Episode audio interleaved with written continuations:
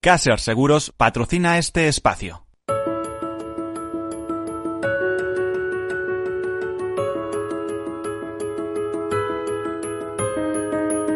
Tercer sector, un espacio para la economía social. Un programa dirigido por Miguel Benito.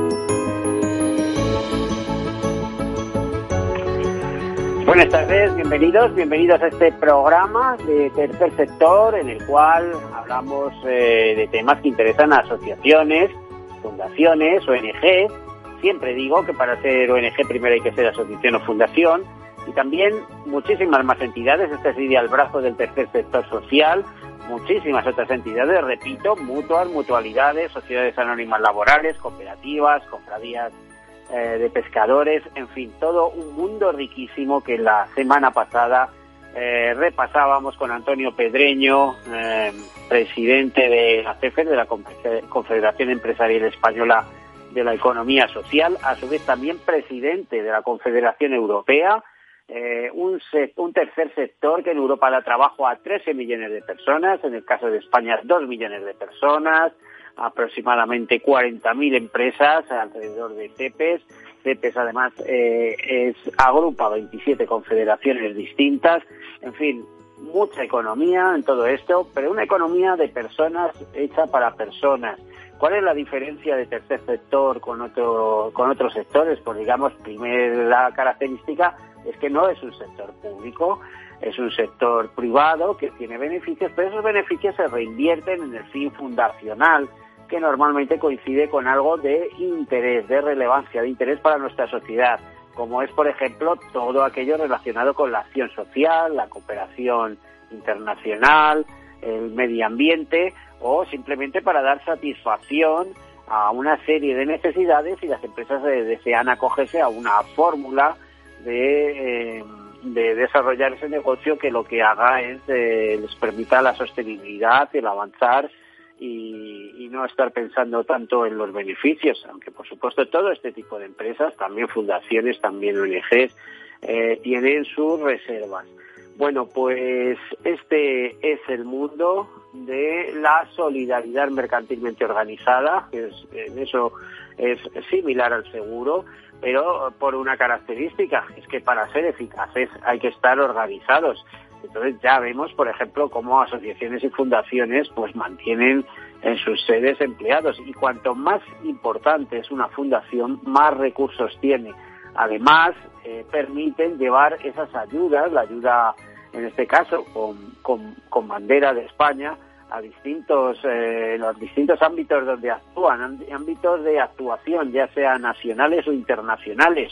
¿eh? porque, por ejemplo, en este caso vamos de muchas, eh, hay, un, hay un auténtico, no sé cómo les diría, hay un auténtico eh, mundo de negocios alrededor de todo esto y, y, bueno, está demostrado que los españoles somos muy solidarios, pero no siempre lo hacemos con ONGs de matriz española, sino, bueno, también diríamos que la solidaridad, la caridad, la ayuda no tiene, no tiene cara ni tiene banderas pero eso habría que relativizarlo. ¿eh? Pregúntense ustedes dónde luego se centralizan los puestos de trabajo. ¿no? Bueno, y esto me lo puedo permitir porque al fin y al cabo eh, decir estas cosas porque eh, soy un periodista económico y vengo viendo de cerca un poquito todo esto. También hay que destacar los rasgos humanos y este va a ser el programa de hoy, por ejemplo. Vamos, estamos de COVID, de COVID-19 hasta las narices. Hace un momento se me ocurría una idea, pero no era una idea. Eh, recordaba eh, una frase de Cervantes que nos podemos aplicar ahora mismo con este COVID que tenemos delante, ¿no? Y esa frase de Cervantes dice, tan seguro estoy del enemigo que tan solo temo del amigo. Fíjense cómo viene al caso, ¿no? Ese COVID, ese virus que sigue por ahí latente, es decir, tenemos clarísimo que tenemos que tener cuidado con él y que es, digamos, el enemigo a batir ¿no? por toda la sociedad, por todas las naciones. Eh, sin embargo, ¿eh? tan seguro estoy del enemigo que solo temo del amigo. Y sin embargo, ese contagio nos puede llegar por donde menos lo esperamos y, y de algún amigo. Y esto, repito, una frase de Cervantes con muchísimos siglos, pero muy ad hoc, muy adaptada al momento. Bueno, pues eh, les decía, vamos a hoy no vamos a hablar de COVID, vamos a hablar de cáncer y vamos a hablar con una auténtica heroína del cáncer que ha sido mm, capaz de transgredir, o sea, de eh, trascender, por así decirlo, su propio caso para convertirlo en una gran asociación en su momento, eh, que es la Asociación de las Supernenas, con más de 500 mujeres en toda España, mujeres con cáncer, a partir de ahí problemáticas, etcétera, etcétera, y eh, de algo eh, que ha hecho también con mucho valor y que puede ser una rampa de despegue para que sea un poquito más conocida y le sirva para mm, eh, lo que ella pretende, que es ayudar a las personas con, con este problema. Me refiero a Monserrat Jiménez. Monserrat, buenas tardes, bienvenida. Hola, buenas tardes, Miguel. Bueno, me parece que me he pasado un poquito hablando yo solo, pero había que entrar. Montserrat, ¿sigues, ¿sigues liderando la asociación Las Supernenas? Por supuesto, ahí estamos cada día, más luchadoras y reivindicativas que nunca. Y, bueno, eh, haciendo una labor importante que es la de concienciar a la gente que a pesar de que esta pandemia ha sido sin lugar a duda una crisis de la salud sin precedentes en los últimos 100 años, eh, pero tenemos que recordar a esta sociedad que el cáncer sigue siendo uno de los principales problemas de salud a nivel mundial, de momento, eh, y que además es la, la causa de muerte, en, la primera causa de muerte en los países desarrollados. Es decir, eh, no podemos olvidarnos de, de, estos datos, no podemos cometer el error de dejar eh, lo que es la enfermedad de un cáncer en un segundo plano por un virus, un virus que probablemente en dos meses tenga una vacuna, tenga un tratamiento ya porque se está trabajando en él. Y me consta de ello a través de Fundación Cris en el Hospital General de la Paz. Y, y, del cáncer todavía nos quedan muchos pasos por avanzar y mucho camino que recorrer. Eh, eh, ¿Cuándo, ¿cuándo eh, tuviste tú tu cáncer? Pues yo mi cáncer lo tuve durante el embarazo de mi hijo pequeño, eh, allá en el 2014, fue cuando fui diagnosticada. Eh, fue un varapalo y un mazazo enorme porque, bueno, pues cuando te diagnostican con esa edad tan joven, 36 años, con embarazada que fue a posteriori al dar la luz, mi hijo tenía apenas meses. Y, bueno, aquello es como que te vas a morir, yo pensaba, me voy a morir y, lo único que, tenía en mi cabeza realmente que me preocupaba en ese momento era morirme y que mis hijos no me recordaran, porque eran muy pequeños, uno tenía seis años y el otro meses. Entonces era lo único que pensaba realmente y lo único que me preocupaba en ese momento era decir, voy a morir y mis hijos no van a tener ni siquiera mi recuerdo. El pequeño es que ni me va a recordar, el grande aún, pero el pequeño nada. Y aquello era lo, único que, que planeaba sobre mi cabeza. Aquello se convirtió en, todo oscuro, no veías salida por ningún sitio, es como de repente tú eres la dueña de tu destino siempre, tú decides lo que quieres hacer con tu vida y en ese momento yo ni era dueña de mi destino ni podía decidir lo que iba a hacer con mi vida. Mi, mi vida, entre comillas, había pasado a manos de otras personas, que eran los sanitarios en este caso, que tenían que iniciar un proceso de, curación para mí. Y, yo ahí ya no tenía control de ella, o sea, te sientes como con el control totalmente perdido te sientes con la incertidumbre y el miedo de qué pasará y a dónde iré, justamente ese miedo y esa incertidumbre que todo el mundo ha sentido eh, con el COVID-19 en sus casas, que yo ya la conocía y que yo ya sabía cómo me sentía. Yo ya la había descubierto hace muchos años, por lo cual no le he tenido nunca miedo a este virus, sí que le he tenido respeto, pero no miedo, porque esas sensaciones de descontrol de la vida y de miedo y de incertidumbre ya las había vivido. A ver, eh, Monse, vamos a ver. Eh, de esta, te, he preguntado a posta de cuándo es tu cáncer y tal y cual, porque esto, digamos, imagino que es la base eh, o el principio de tu libro, eh, es decir, que eh, te he dedicado a, a, a, narrar tu experiencia en un libro de nueva edición que además está teniendo muy buena acogida y que dice simplemente esto, ¿por qué yo? Ese es su título, ¿por qué yo? Exacto, ¿Por qué te toca? exactamente es una cosa muy curiosa, Miguel. Esa pregunta que, que, es el título del libro es la pregunta que todos los pacientes oncológicos nos realizamos nada más ser diagnosticados. Es decir, decimos, ¿por qué yo? ¿Qué he hecho yo para merecerme esto? ¿Por qué me he tenido que tocar a mí? Si yo soy buena persona, si yo me porto bien, si yo... ¿Por qué yo? ¿Por qué yo?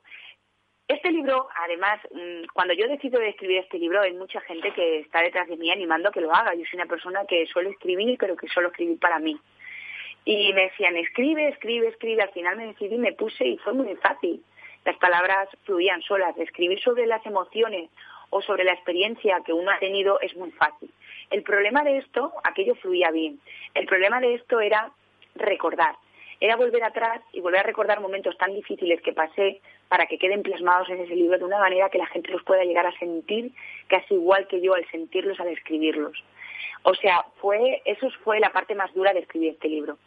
Yo estaba convencida que este libro además es totalmente diferente. O sea, han escrito mil millones de libros, yo creo, de, testimonios de personas afectadas de cáncer que a partir de llegar a su enfermedad cambia sus vidas y libros muy buenos. Pero ¿qué diferencia porque yo del resto? Yo he tocado todo, todo, no me he dejado nada. Primero he buscado el origen. Ahí van a encontrar el origen de por qué enfermamos también. Que no solamente una parte física, también enfermamos por otras partes, que son las la parte emocional. El conjunto del ser humano es físico y emocional, y parece que nos olvidamos de la otra parte. Solo eh, tenemos en cuenta algo físico. Entonces, ahí van a encontrar el origen también de por qué posiblemente enfermamos. ¿Quieren saberlo? Pues cualquier persona sana puede leer este libro y va a entender muchísimas cosas. No necesariamente es un libro que vaya solamente para un paciente oncológico o familiares o amigos. Es un libro para todos. Porque al final es una lección para digamos también que, es preventivo en ese sentido, ¿no? Es decir, bueno, eh, lo que debo hacer y lo que no debo hacer, ¿eh? o, por qué debo estar preparado para ciertas cosas, ciertas lecciones que te da la vida, exacto. que nadie, es nadie las es una guía.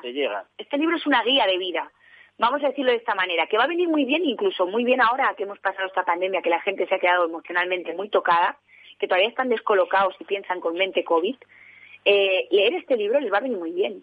Para superar la gente que ha, sufrido varapalos durante esta, esta pandemia, para superar a gente que está sufriendo un cáncer y familiares y amigos, todo el mundo va a poder enriquecerse de esa guía de ayuda, eh, de autoayuda, y sobre todo de superación. Es un libro que además de ser muy real, yo le llamo siempre que es muy real. ¿Por qué es muy real?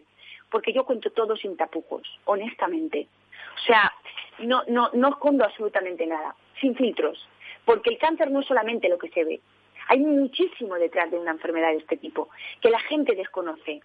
Y yo no me, no me he callado ante nada. Es decir, muestro la realidad tal cual sucede. Es decir, es un libro emocional, es un libro eh, de superación y también es un libro reivindicativo, con las cosas muy claras, donde mucha gente se va a ver reflejado. O sea, es, mm. estoy convencida de que va a ayudar muchísimo, muchísimo. Además de que tiene un fin solidario, como tú ya bien dices, si sabes. Sí, bueno, explícanoslo, porque si quiere estar recaudando fondos, como ahora toda la asociación además lleváis años desde que la creasteis eh, recaudando fondos para investigación de diversos tipos de cáncer. Exactamente. Este colectivo, sabéis que es un colectivo que no está fundado como un NID como tal, no está reconocido en ningún sitio, pero que sido un colectivo que ha crecido a nivel nacional un montón, que está muy implicado. ¿Y saben por qué? Porque no tenemos ninguna meta más allá de, poder ayudar, más allá del, del, del reconfort eh, humanamente hablando, decir, em, qué satisfacción poder hacer esto y, y, no esperar nada a cambio, simplemente que lo que hemos conseguido estamos viendo que está aportando y que está ayudando aquí, aquí, aquí y aquí. Eso es una maravilla, eso es una maravilla. Y ahora, debido a, a la situación que tenemos, pues no se puede, no se puede eh, crear eventos como nosotros hemos hecho durante estos años, eventos multitudinarios de gente que han sido siempre un éxito y hemos donado un montón de dinero a fundaciones, todo encaminado a investigación de cáncer, de cáncer de mama y de cáncer infantil y también de todo tipo de cáncer, porque al Centro Nacional de Investigaciones Oncológicas también somos amigas del CENIO. Entonces, hemos donado muchísimo dinero, hemos organizado, nos hemos dejado el pellejo organizando eventos eh, innovadores, diferentes, multitudinarios y todo ha sido siempre encaminado a investigación. Ahora no se puede. No se puede, hay que reinventarnos, buscar la otra manera a la cara B para poder seguir aportando, porque lo que no se puede, señores, es parar. No se puede parar ante una enfermedad tan grave. No se puede, porque en los próximos años más de 7 millones de personas van a padecer un cáncer y no hay ninguna vacuna para nosotros de momento.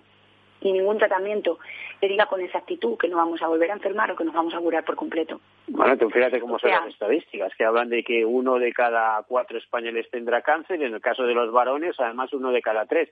La buena noticia es que el 50% se curan totalmente y otros muchos en porcentajes también muy elevados. En fin. Estamos hablando, Miguel, de que de 500 y pico drivers que hay registrados de tumores, porque el problema de un tumor, de un cáncer, es que es algo también con factor genético. Y eso es muy difícil de estudiar. De 500 y pico drivers que hay ahora mismo de tumores, estos son datos dados por el señor Mariano Barbací, eh, tan solo hay veracidad de curación de nueve. Fíjate el camino que queda todavía por recorrer para conseguir cura ante una enfermedad que automáticamente a diario va cambiando y va mutando. O sea que es que es un constante eh, trabajo con este tipo de enfermedad y no podemos olvidarnos nunca de ella porque no sabemos cuándo nos va a tocar porque los, las cifras están ahí y esto va a seguir va a seguir avanzando no es que mañana ya tenemos un remedio y ya está no tenemos que seguir financiando la investigación que está en marcha. Y la única manera que lo, tenemos, que lo podemos hacer es siendo los que vamos a donar, los que vamos a aportar. Entonces, este libro es un libro solidario que yo tenía claro que quería que fuese así y hay un porcentaje de este libro que va destinado a Fundación Cris contra el Cáncer, que está su planta en la, octava del materno de La Paz que están funcionando muy bien a nivel nacional, que llevan una línea de investigación de cáncer de mama, de cáncer de páncreas. Bueno, prácticamente son los líderes ahora mismo en la investigación del cáncer infantil y, llevan unas líneas, también han, iniciado un estudio nuevo de curación del COVID, han revertido unos tratamientos que se utilizaban hasta ahora para el cáncer y los están revirtiendo y los están empezando a utilizar junto con 100 eh, eh, voluntarios sanitarios de La Paz para hacer la investigación sobre, sobre el COVID, para tener una cura en los próximos meses para, para, para el COVID. O sea, llevan una línea de investigación brutal, brutal. Además, también aportaremos a GEICAM, es el Grupo Español de Investigación de Cáncer de Mama, que están convencidos que en un futuro ninguna mujer eh, que ahora sea pequeñita va a conseguir, va o sea, va a padecer un cáncer de mama. Quieren erradicar el cáncer de mama. También llevan una línea de investigación muy importante, muy amplia, que no solamente va a la parte, a la parte mm, eh, digamos, genética, sino también trabajan mucho con el tema de ejercicio, eh, alimentación, llevan una línea muy bonita y, muy importante de vida. de cáncer eh, vamos a ver, ¿cuándo has escrito este libro? Que imagino que habrás vivido en tus ratos libres, pero ¿cuándo lo habéis puesto, habéis empezado, a, ¿cuándo lo habéis presentado? Bueno, este libro está escrito en mis ratos, en mis momentos, los pocos momentos que tenía eh, de relajación en, el pantano de Peñarroya de, de, aquí de la zona, en mi casa, en la residencia donde está mi madre, también he buscado momentos para escribir. Estaba ya escrito justamente antes de la pandemia, en el mes de febrero, pero debido a que yo enfermo de COVID, yo enfermo de COVID y además con un riesgo importante porque soy una paciente inmunodeprimida. Actualmente sigo con tratamientos de hormonoterapia y bueno, pues eh, creo que no es el momento, se para, se queda parado y de repente eh, creo que ahora es el momento, creo que ahora es el momento, pero tengo que decir que yo soy una persona humilde, que desgraciadamente en este país los autores eh, tienen que pagar para poder editar sus libros y yo no me lo podía permitir y más si hay un porcentaje de, lo que se supone que iba para mí, que voy a donarlo. Entonces, pues mm, se, decide, hacer una, una, una campaña de co-funding, una, una, plata, una, una plataforma de en Berkami Libros, eh, de mecenazgo, donde la gente puede ser partícipe de este bonito proyecto a ver, una cosa más, nos quedan dos minutos. ¿Dónde se puede localizar ese libro? ¿Cómo se puede comprar ese libro? Bueno, Un libro que se llama ¿Por qué yo? ¿Por qué yo cuando el cáncer te enseña a vivir? Bueno, se puede buscar en la plataforma de Berkami con V y de kilo, Berkami y luego libros. Entrarás ahí y buscarás eh, ¿Por qué yo? Eh, cuando el cáncer te enseña a vivir. La portada del libro soy yo, ¿vale? En, este caso está, está en blanco y negro. Ahí hay opciones de comprar el libro y algunos otros objetos. Cuando ustedes estén comprando ese libro, están aportando para que este libro sea imprimido. ¿Vale? Es una plataforma segura, es una plataforma con fiable, fiable al 100%, eh, muy seria, donde ustedes darán un número de tarjeta y un correo electrónico y cuando esta campaña se consiga superar, es decir, tenemos un tope, un objetivo, si no se consigue con este tope y la gente no compra ahora y se reserva este libro, no podrá ver la luz. Ustedes son partícipes de este proyecto para que se consiga llevar adelante. Tienen que ir a ver Cami Libros, pinchar, poner su correo, su tarjeta, que no se hará el cargo en ese momento, se hará cuando acabe la campaña y serán avisados de que el cargo se va a hacer y de dónde tienen que pedir datos, de dónde van a ir enviados el, libro, ¿vale? Se les pedirá la dirección de envío. En este momento es una reserva para que pueda, este libro pueda ver la luz. Entonces, depende de la solidaridad de todos los españoles, de todos ustedes. Si este libro tiene que salir adelante, saldrá, pero gracias a, la aportación de ustedes. Tienen que comprar este libro por 15 euros, un libro solidario, se nos destinado a investigación de cáncer. Dígame. Monse, se nos acaba el tiempo. Monserrat Jiménez, es una pena. Mm, seguiremos hablando, seguiremos hablando de este tema porque es un tema que nos interesa mucho.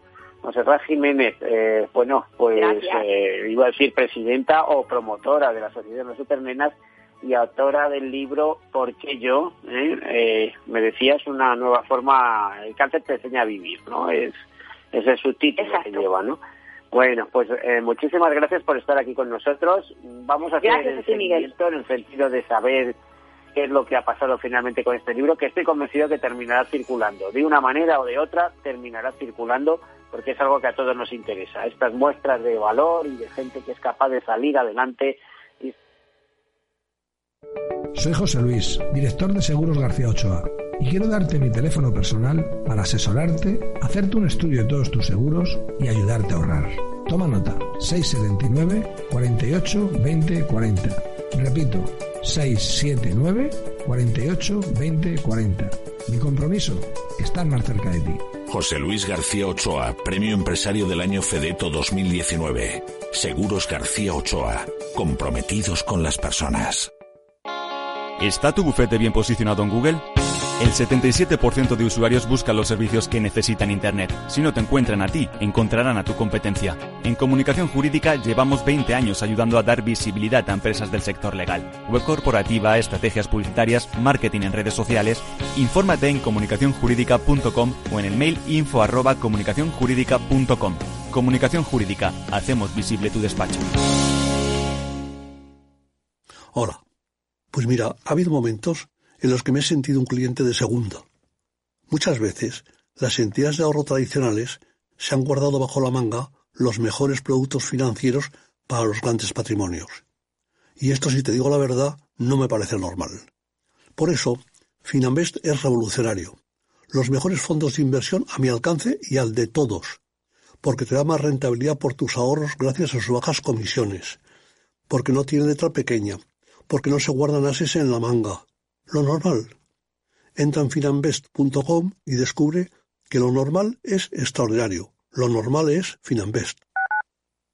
Capital Radio Madrid 105.7 Disfruta de la mejor cocina gallega en Montes de Galicia. Todo un clásico moderno en el barrio de Salamanca. Disfruta de la variada dieta atlántica, de las mejores carnes y pescados tratados con respeto y transparencia y regados con una de las mejores bodegas de la zona. En grupo, en familia o en pareja, Montes de Galicia te ofrece el espacio perfecto en cada ocasión. Capital Radio. Aportamos valor. ¿Cuál es el importe máximo de los préstamos por cliente que puede avalar la línea ICO COVID-19? Para préstamos o renovaciones de hasta máximo de un millón y medio de euros en una o varias operaciones de préstamo autónomos y empresas, se aplicarán las disposiciones específicas del Reglamento de la Unión Europea número 1407-2013 de la Comisión de 18 de diciembre de 2013 relativo a la aplicación de los artículos 107 y 108 del Tratado de Funcionamiento de la Unión Europea a las ayudas de mínimes cuando sea aplicable. Las entidades financieras solicitarán a las empresas y autónomos una declaración responsable y les informará sobre otras cuestiones relacionadas con el aval, conforme a los modelos basados en la normativa de ayuda minimis de la Unión Europea y otra información relevante sobre las condiciones y finalidad. Para préstamos por encima de un millón y medio de euros o para importes inferiores cuando no sea aplicable el régimen de minimis hasta el máximo establecido en el marco temporal de ayudas de Estado de la Comisión Europea, tanto para autónomos y empresas que reúnan las condiciones de pyme como para empresas que no reúnan las condiciones de pyme. En el restaurante Gaztelubides somos rigurosos con la selección del producto para crear recetas imaginativas que acompañamos de una bodega generosa y brillante y de nuestra magnífica terraza durante todo el año. Restaurante Gaztelubide, carretera de La Coruña, kilómetro 12200, La Florida. Teléfono 91 372 8544. Una recomendación del programa gastronómico Mesa y Descanso.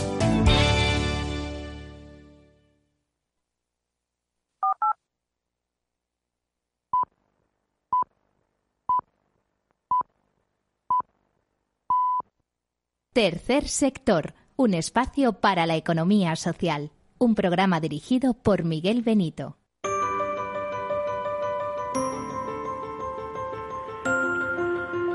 Bueno, pues aquí continuamos. Hoy el programa, pues ya ven, hemos estado hablando de cáncer con Monserrat Jiménez, que es eh, una mujer, es una paciente de cáncer, pero que se ha tomado con tanto interés este tema que se ha convertido en una auténtica experta. Una experta que a través de los años, pues, eh, como hemos visto, lo refleja ya en, un libro, hablando de su experiencia y de todas las cosas que, que han avanzado. Y bueno, muy interesante. ¿Por qué, ¿Por qué yo? Se llama ese libro. Y esa es la pregunta que se hace eh, cuando le sucede una cosa de estas. Yo el año pasado eh, tuvimos un suceso en la familia, por ejemplo, y esa misma pregunta se hacía esa persona, ese familiar, ¿por qué yo? Desgraciadamente ese familiar ya no está con nosotros, eh, intentamos hacer de la vida lo mejor posible, pero cuando ocurren estas cosas sabemos que ponemos fecha. Y a veces, no siempre, cuidado, ¿eh? siempre la esperanza por delante. Pues hay algunas cosas que podemos hacer y muchas de ellas eh, están relacionadas con el estilo de vida, también con las emociones. ¿eh? Cuidado, que las emociones impactan sobre ciertos órganos de nuestro cuerpo. Para hablar de todas estas cosas y de esas cosas que podemos hacer y de esos alimentos que podemos tomar, y, bueno, ciertas eh, prevenciones, ciertas cautelas que podemos tomar eh, cada uno de nosotros de manera individual, tenemos con nosotros de nuevo a Carlos Enrique Rodríguez Jiménez, al doctor Carlos Enrique Rodríguez Jiménez, un discípulo de Gregorio Marañón, un hombre curtido absolutamente, un endocrino que casi diríamos que se la sabe toda, además con un gran humanismo, una gran filosofía y un enorme conocimiento. Doctor, don Carlos Enrique, está con buenos nosotros? días, buenos días. Claro sí, que bueno, todo ya- lo que tengo ya que aprender. Vamos a las buenas tardes. Que ¿Eh? sepa Que te digo, que la última vez que lo que- intervino con nosotros estuvo tuvo un seguimiento masivo, vamos, eran felicitaciones. ¿eh? O sea, que es un auténtico placer volver a escucharle. Bueno, muchas gracias. Es, es verdad que soy un superviviente del Titanic, como alguien me dijo. Del Porque, Titanic, no, del COVID. He, ¿eh? he pasado, Por- ¿sí? Porque vamos, 84 años, superar el COVID y estar como usted está, que hablo estos días de atrás y me dice que, que sigue ejerciendo eh, esa profesión, esa noble profesión a la cual ha dedicado su vida, pues hombre, ya honra, ¿no? Bueno, efectivamente, pero eh, como, como estabas diciendo que lo de la sabiduría está en seguir aprendiendo, esa es la verdad. Y eh, me siento muy afortunado, obviamente, primero por ser tu amigo y segundo por mantener este, este entusiasmo de seguir siendo útil, que creo que es lo fundamental para sobrevivir. Lo malo es Bueno. jubilarse en el, en el sentido absoluto de descansarse. No, no creo que sea eso.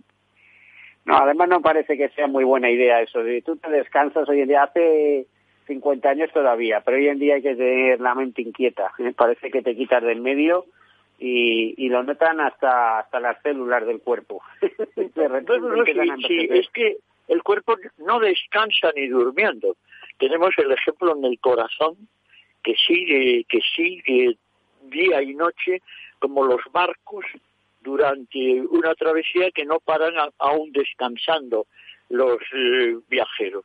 Pues, el, el organismo debe de mantenerse siempre dinámico, pero sabiendo que el descanso verdadero, el nocturno de ocho horas, es fundamental. Tan fundamental como comer bien y respirar bien. Bueno, y cuando no se puede dormir, ¿eh? o cuando las, eh, las horas de sueño se acortan en vez de ocho duermes cuatro, ¿qué pasa? Aparte de acumular grasa, de no ser nada bueno, ni de procesar eh, distintos Bueno, procesos. el, el- el organismo se acomoda a todo, pero el, el dormir cuatro horas es mm, deteriorante, porque no hay tiempo suficiente para reparar todo lo gastado durante el tiempo de vigilia. Entonces, pues hay que tratar, hay que tratar de descansar, de dormir mm, profundamente, si puede ser, pero respetar ese horario que no, no, es lo mismo dormir de día que dormir de noche. Según se va cumpliendo años, sabemos que se invierten las horas de sueño. Y los mayores no duermen bien por la noche y en cambio se duermen durante el día. No es lo más correcto. Hay que tratar con, consejo médico, con consejo oportuno, regular esas ocho horas de vigilia, ocho horas de descanso, ocho horas de diversión. A ver, eh, yo le he escuchado en ocasiones a usted decir, eh, por ejemplo, pienso que, para tener un buen sueño y que sea reparador hay que acostarse cansado, que es importante el ejercicio. Recuerdo haberle escuchado en alguna ocasión, porque también recuerdo a, mis, a nuestros oyentes, que el doctor tenía un programa en Capital Radio en una primera etapa en el año 2014, no sé si continúa en 2015, eh, que se llamaba Un médico en la cocina. Bueno, creo haberle escuchado en alguna ocasión que qué importante es que nos movamos. Eh, que decía, si, si, la gente se moviera, la mitad de las enfermedades desaparecían. Lo han grabado. No, ¿Perdón?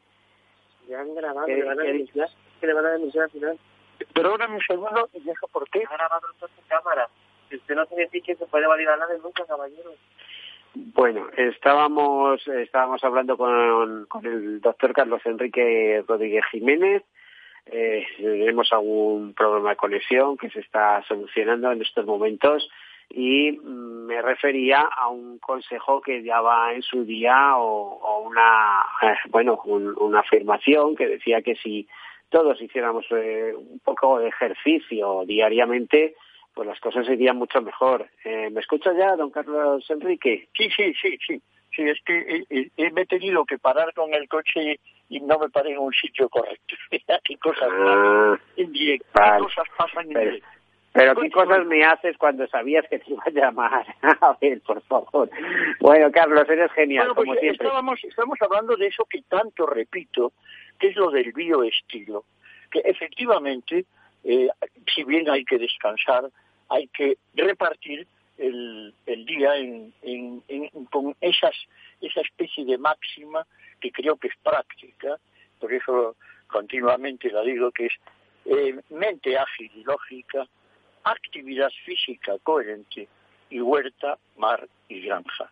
Todo lo demás a negociar. Pero basarse en este tripieiro, como se dice en Galicia, en estos tres pies, para maniobrar en la vida de una forma correcta, no aburrida, pero sensata. Mm.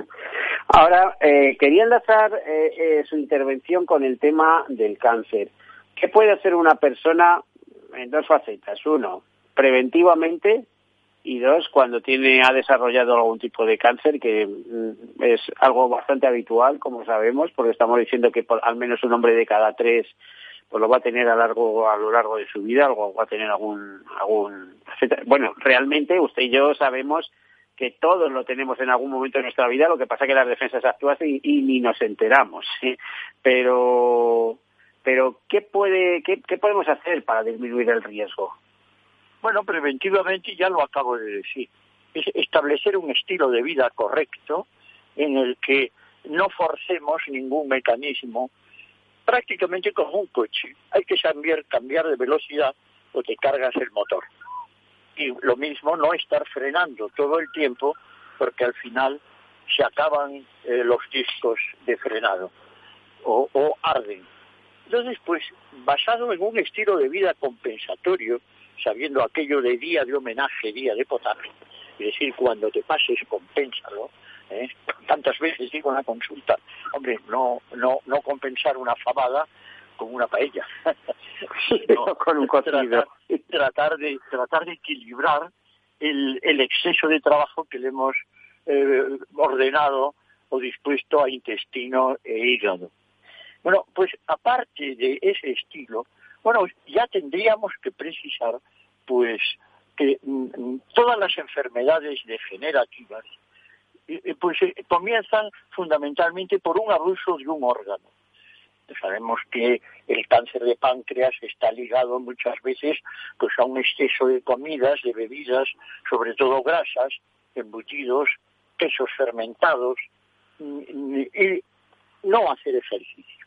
Al lado de esto pues está siempre aquello de que el hipersedentarismo y la hipernutrición son tan malos como el no descansar o el no comer. Eso, eso es así.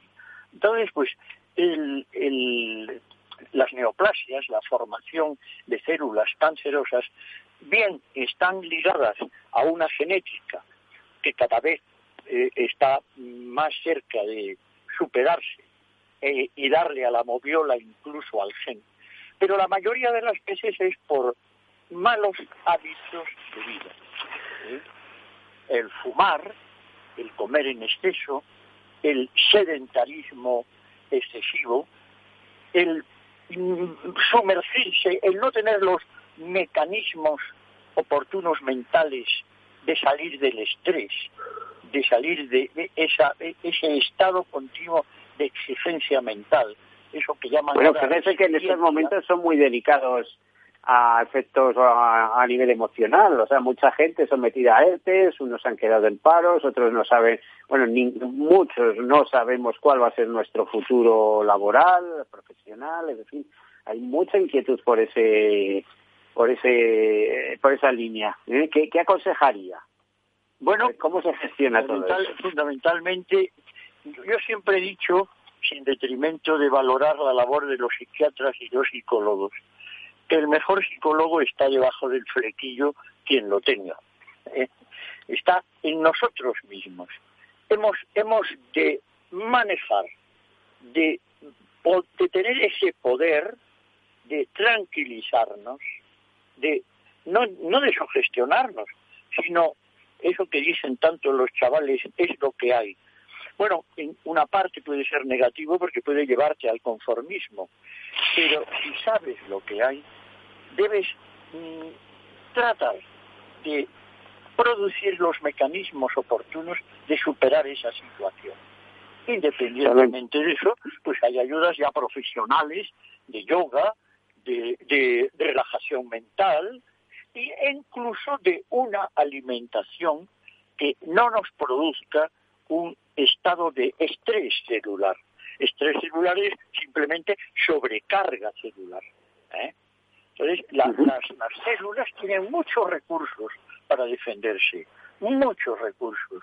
También es así que, por ejemplo, el coronavirus siempre hablamos de lo malo, pero el 80% de la población tiene mm, recursos suficientes para tener moderados o leves síntomas de ataque viral. ¿Eh? Eh, doctor, le iba a decir, eh, ¿usted piensa que todo el mundo está preparado para gestionar la incertidumbre? No creo, no creo. Creo que, como decía, como decía eh, Bauman, premio Príncipe de Asturias, la única certeza es la certeza de la incertidumbre. Todos estamos subidos en mayor o menor grado de la incertidumbre. Y hay unos que necesitan ayuda. Efectivamente, no tienen recursos suficientes para salir de él. Pero yo creo que esto es un poco como cualquier deporte, no digamos en el tenis que tanto practico. La perseverancia de mejorar un golpe termina produciendo el realizar un golpe casi perfecto. La perseverancia de querer superar eso de, no, esto no puede continuar así. Que no sea solo una charla de café o de un momento de desesperación, sino si no puede continuar así, no lo dejemos en diagnóstico. Vamos a preparar la terapia. La terapia nuestra, o a través de amigos, o a través de un apoyo médico o, psicológico, que te haga superar esos momentos que parece que es que no puedes más. Y sí se puede más siempre. Siempre.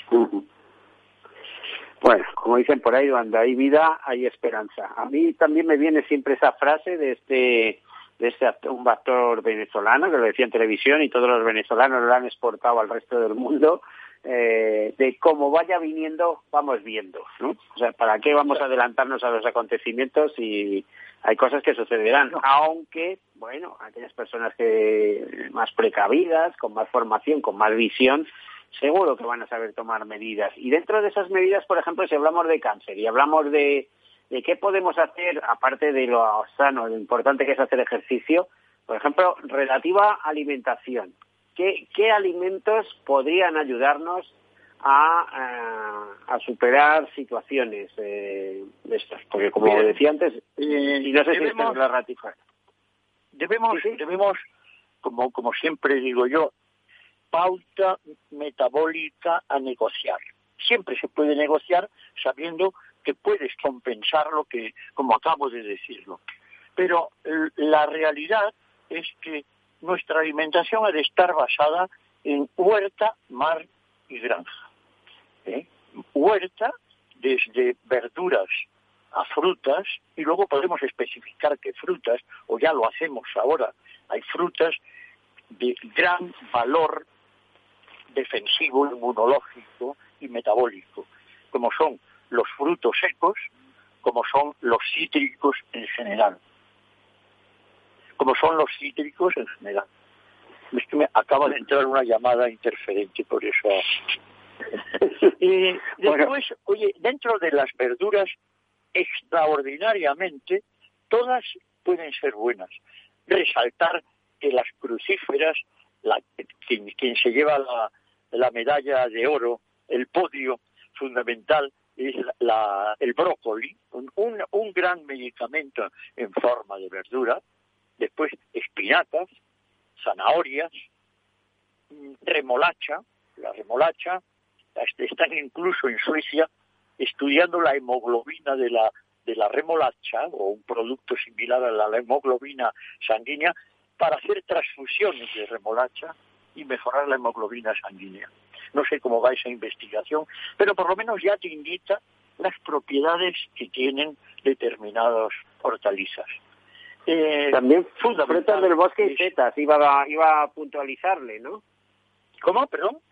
Frutas del bosque y setas y hongos en general. Frutas del bosque, setas, efectivamente, ahí iba a decir, tan, tan olvidadas aquí y tan valoradas en la cultura oriental.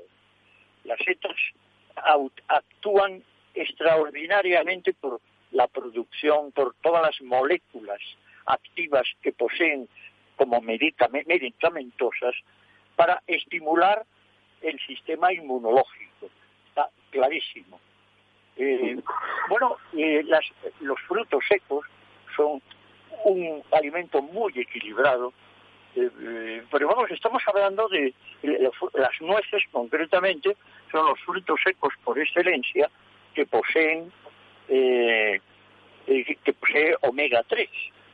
Y ya aquí enlace, no solamente el reino vegetal, muchas veces eh, exageramos tanto el reino vegetal que lo hacemos dañino. Porque es igual que si abusamos de carnes o digamos de grasas. Todo necesita un equilibrio. Necesita un equilibrio. Entonces, pues, dentro de reino animal, el reino de los peces, concretamente está el omega 3. El omega 3 es una panacea para muchísimas cosas.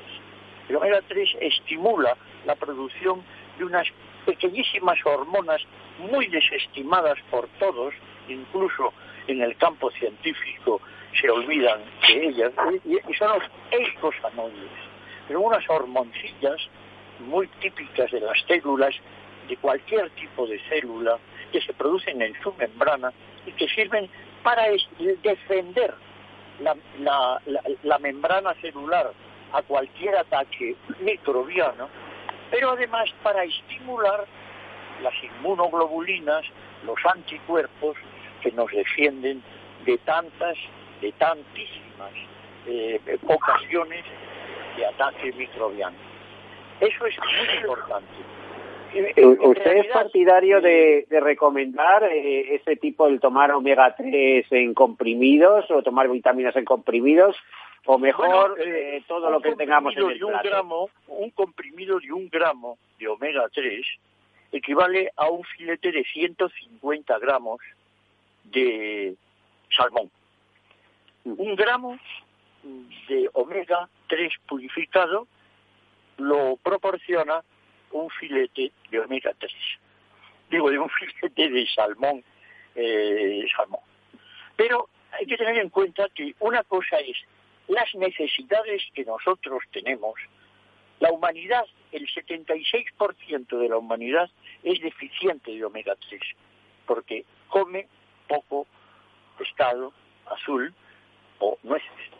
Teniendo en cuenta que las nueces mm, proporcionan muchas más calorías que el pescado. Pero bueno, tendríamos que dar una conferencia ya fuera de esta conversación admirable e inteligente que tú, que tú propones.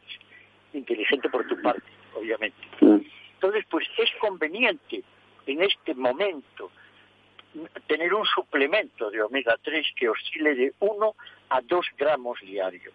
El omega 3 es el eje central de un proceso que no se valora, que es la inflamación silenciosa. La inflamación silenciosa es la madre de todas las batallas. Para defenderse, el organismo se inflama, pero si se inflama demasiado, produce un caos que termina en artrosis o degeneración celular, incluso cáncer. Entonces, mm, algún día hablaremos más ampliamente de esta inflamación silenciosa que todavía no se le presta la importancia y la atención que tiene. No la, la inflamación de las articulaciones, que también entra. Inflamación silenciosa, esas sensaciones del intestino, es que me siento hinchado. Habitualmente el intestino no duele, porque no hay terminaciones nociceptivas como en el estómago, sino que se hay sensación de hinchazón. Sensación de hinchazón significa que ese intestino está inflamado. Imagínate el pulmón, el riñón, el- la tiroides, el cerebro, que también se inflama, obviamente. Bueno, tremendo. ¿Y qué, qué- dígame algo de la cúrcuma? ¿Es, eh, es eh, eso que llaman el ibuprofeno natural? ¿Es conveniente echárselo a todo lo que pasa por la mesa o hay que cortarse?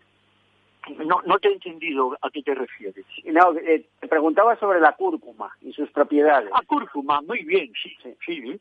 Cúrcuma. Y es conveniente que le echemos cúrcuma a todo lo que pasa por nuestra cosas mesa. que nos hemos otra de las cosas que nos hemos olvidado es de la medicina ayurvédica. La cúrcuma es un extraordinario equilibrante para mm, la salud intestinal e incluso hepática.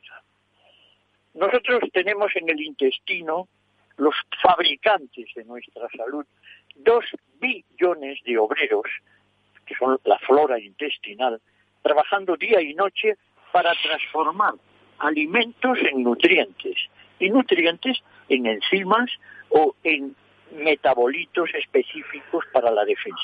En el intestino se fabrica el 80% de la defensa corporal. El 80%. Y le hemos desatendido el intestino. Comemos porque nos gusta y no comemos porque nos disgusta. En vez de llegar a, equilibrar, a articular una comida satisfactoria, sabrosa y saciante, pero a la vez científica. Se habla mucho de la comida mediterránea, eh, comida... había que hablar de una comida bien equilibrada en la que, además de tomar carne con la prudencia necesaria, eh, que creo que comemos demasiado carne, embutidos y quesos, pero no dejar de consumirlos, pero incrementar sin lugar a dudas toda la producción de mar. Y si es eh, pro- proveniente de mar Atlántico, mejor que de mar Mediterráneo, que sin acritud de ningún tipo, hemos de reconocer que cada vez el Mediterráneo es una charca más poluida por todo lo que va a parar en él. ¿eh? Pero Te iba a decir, a, a- a ver, si nos quedan pocos minutos respecto a las crucíferas. Las crucíferas parece ser que tienen eh, algún problema, producen algún problema en alguna glándula. eh, y que había que compensarlos con, con la ingesta de yodo. Así que crucíferas para eso y aperitivos mejillones. Bueno, pero para que se suceda eso es igual que la historia de hay que tener cuidado con la soja porque produce hipotiroidismo. Oye, tenías que comer un kilo de soja diario para que la tiroides se enterase de que la están atacando. Es, es mm, fundamental, inclusive, no abusar del reino vegetal, porque muchos problemas que estamos viendo de intolerancias, de sobrecrecimiento bacteriano, no solo es proveniente de exceso de comida y mala y, mala absorción, sino que eh, con eso decir yo como sano no podemos abusar de verduras como no se puede abusar de carnes ni de pescado ni nada. Y entonces, ¿qué me dice usted? Tenemos que, hacer. Bueno, eh, hay, que, hay que tomar simplemente un acompañamiento de dos platos de verdura o fruta diarios es decir, o dos frutas o tres frutas, o dos platos de verdura en comida y cena. Pero no hacerse de esa forma un tanto discutible veganos puros. Bueno, pues... lacto vegetarianos, pistio mm. vegetarianos, el huevo, otro otro otro alimento denostado cuando es hasta cardio saludable. Es permisible tomar 8 o 10 huevos a la semana sin que se nos produzca ninguna alteración orgánica. Y muchas bueno, pues muchísimas, eh, don Carlos, Carlos Enrique Rodríguez Jiménez. Tenemos que dejarlo aquí. Han sido consejos valiosísimos para escucharlos atentamente, para coger el podcast ahora después de esta intervención y, y aprendérselos con esos lemas tan bonitos de siempre. ¿no? Muchísimas gracias por estar aquí, quiero, estar aquí con nosotros otra vez en este programa, Tercer Sector. No, no quiero terminar esta conversación, perdona que te interrumpa, porque se nos olvida o se me olvida citar el agua. El agua es el primer alimento, no menos de litro y medio de agua diario. No menos de litro y medio y al despertar, un buen vaso de agua. Ese es su consejo, ¿no?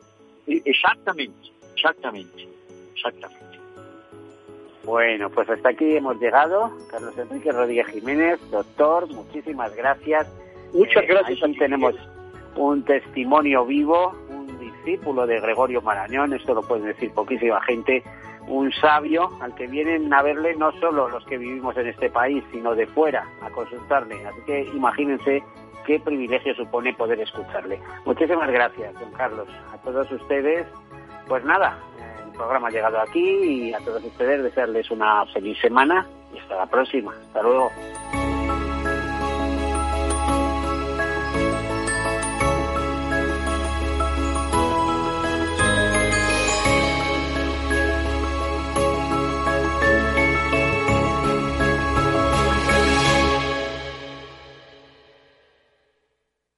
Caser Seguros ha patrocinado este espacio. Tu radio en Madrid 105.7, Capital Radio. Memorízalo en tu coche. Gráficas Naciones. Más de 50 años de experiencia en el sector de las artes gráficas. Apostamos por la última tecnología tanto en impresión offset como en digital y gran formato. Realizamos todo tipo de impresión. Tarjetas de visita, folletos, libros, vinilos, decoración y montaje de stands. Más información en el 91 629 2145 o en gráficasnaciones.es. Esto te estás perdiendo si no escuchas a Luis Vicente Muñoz en Capital, La Bolsa y la Vida. La economía española eh, sorprende, sorprende siempre para, para, para bien en los momentos más, más difíciles. Este, este es un momento de una extrema complejidad. Eh, yo creo que les diría es, eh, tenemos una economía que es competitiva gracias a las reformas que se hicieron en su momento. Yo creo, estoy convencido que la economía española pues se votará y volverá a generar empleo con intensidad y volveremos a crecer por encima de la media. Luis de Guindos, vicepresidente del Banco Central Europeo. No te confundas. Capital, la bolsa y la vida con Luis Vicente Muñoz, el original. ¿Cómo innovar en nuestra empresa? ¿Cómo desarrollar nuevas ideas? ¿Cómo adoptar el mundo digital? Nosotros no tenemos las respuestas a esas preguntas, pero sí que te vamos a mostrar el camino para que las encuentres. De lunes a jueves a las seis y media de la tarde, After Work, en Capital Radio, con Eduardo Castillo.